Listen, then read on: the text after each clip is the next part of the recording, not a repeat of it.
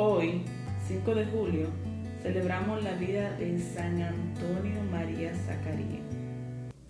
Nació en Cremona, Italia, en el 1502. Quedó huérfano de padre cuando tenía muy pocos años. Su madre, viuda a los 18 años, renunció a nuevos matrimonios que le ofrecían con tal de dedicarse totalmente a la educación de su hijito y los resultados que obtuvo fueron admirables. Estudió medicina en la Universidad de Padua y allí supo cuidarse muy bien para huir de las huelgas universitarias y así conversar la santa virtud de la castidad. Desde joven renunció a los vestidos elegantes y costosos y vistió siempre como la gente pobre. Y el dinero que ahorraba con esto lo repartía entre los más necesitados. A los 22 años se graduó de médico y su gran deseo era dedicarse totalmente a atender a la gente más pobre, la mayor parte de las veces gratuitamente, y aprovechar su profesión para ayudarle también a sus pacientes a salvar el alma y ganarse el cielo. Pero unos años después, sus directores espirituales le aconsejaron que hiciera también los estudios sacerdotales y así logró ordenarse de sacerdote. Así fue doblemente médico de los cuerpos y de las almas. Antonio María tuvo siempre desde muy pequeño un inmenso amor por los pobres. Ya en la escuela volvía a veces a casa sin saco, porque lo había regalado o algún pobrecito que había encontrado por ahí tirado de frío.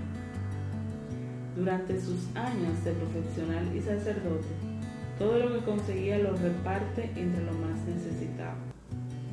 Se trasladó a Milán, la ciudad de mayor número de habitantes en Italia, porque esa gran ciudad tenía más posibilidades de extender su apostolado a mucha gente.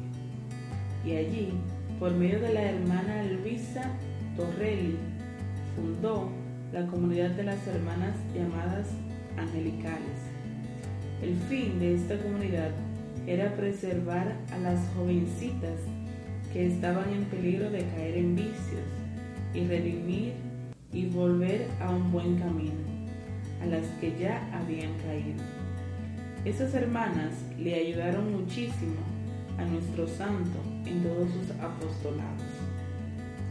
Luego, con otros compañeros, fundó la comunidad llamada Clérigos de San Pablo, los cuales, por vivir en un convento llamado de San Bernabé, fueron llamados por la gente los padres bernabitas. Esta congregación tenía por fin predicar para convertir a los pecadores, extender por todas las partes la devoción a la pasión y la muerte de Cristo y a su Santa Cruz. San Antonio María sentía un gran cariño por la Santa Eucaristía, donde está Cristo presente en la Santa Hostia, con su cuerpo, sangre, alma y divinidad. Otra de sus grandes devociones era la pasión y muerte de Cristo. Cada viernes a las 3 de la tarde hacía sonar las campanas para recordar a la gente que a esa hora había muerto nuestro Señor. Y una tercera devoción que lo acompañó en sus años de sacerdocio fue un enorme entusiasmo por las cartas de San Pablo. Su lectura lo emocionaba hasta el extremo y de ellas predicaba.